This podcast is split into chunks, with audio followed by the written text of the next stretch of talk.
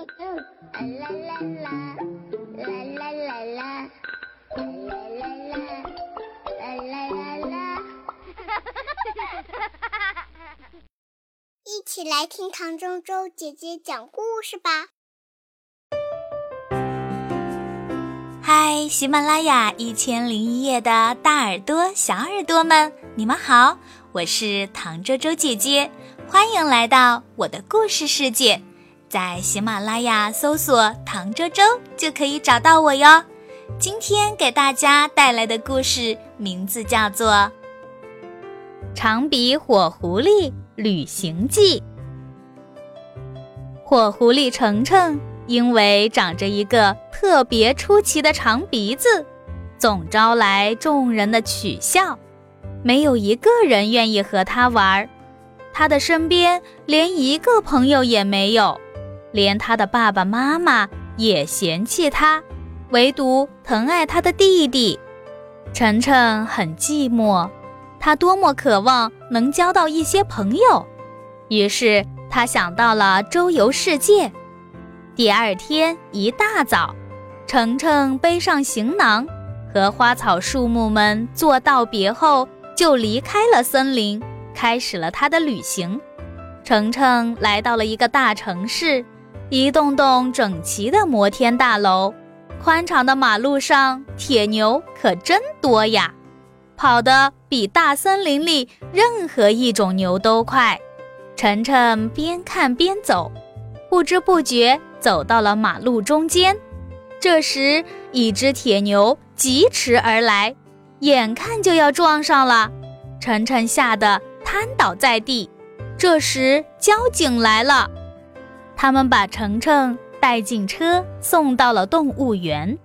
可是动物园的园长却以程程长得丑，不受人们欢迎为由，又把他赶了出来。程程为此感到幸运，他重获自由了。这一劫让程程长进了不少，他认识了汽车，了解了什么是动物园。程程在大街上漫无目的的走着，天色暗了下来，抬头一看，满天乌云，看来是要下雨了。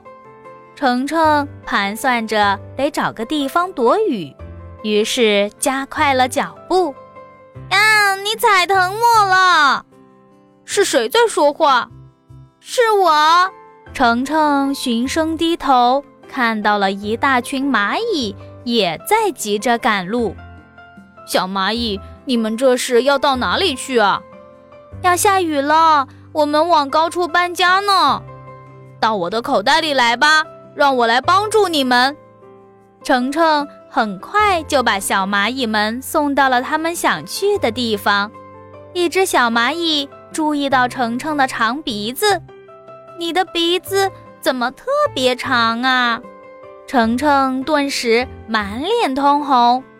我叫意意，你是我见过的最善良的小狐狸。你的长鼻子是世界上最可爱的鼻子。很高兴认识你，希望我们能成为朋友。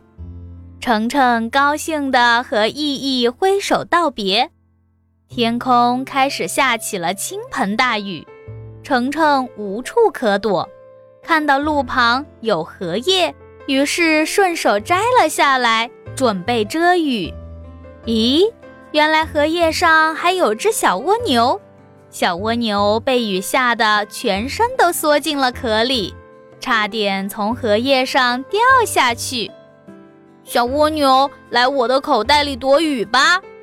终于，雨过天晴了。程程把小蜗牛送回了家，小蜗牛连声道谢：“谢谢你，我的朋友，你是世界上最可爱的火狐狸，我会永远记得你的。你有一个长长的鼻子。”程程开始为自己有一个长鼻子而自豪了。一路上，他又做了很多的好事，交了许多好朋友，他的名气。越来越大，连他家乡的动物们都听说了。大森林市的市长亲自写信邀请他早日回乡。他的父母也为他骄傲，弟弟也以他为豪，很多人争着给他打交友热线，想跟他做朋友呢。好啦，这个故事唐哲哲姐姐就给大家讲到这里。只要拥有一颗真诚善良的心，我们都能交到许多朋友。长相的美丑虽然会影响一个人的外表形象，但那不重要。就算没有好看的皮囊，美丽的心灵也总是会感动他人的哦。好啦，亲爱的小朋友，这个故事唐周周姐姐就给大家讲到这里。听完故事就要睡觉喽。赶快躺在你的小床上，闭上你的小眼睛，唐哲哲姐姐要和你说晚安，好梦哟。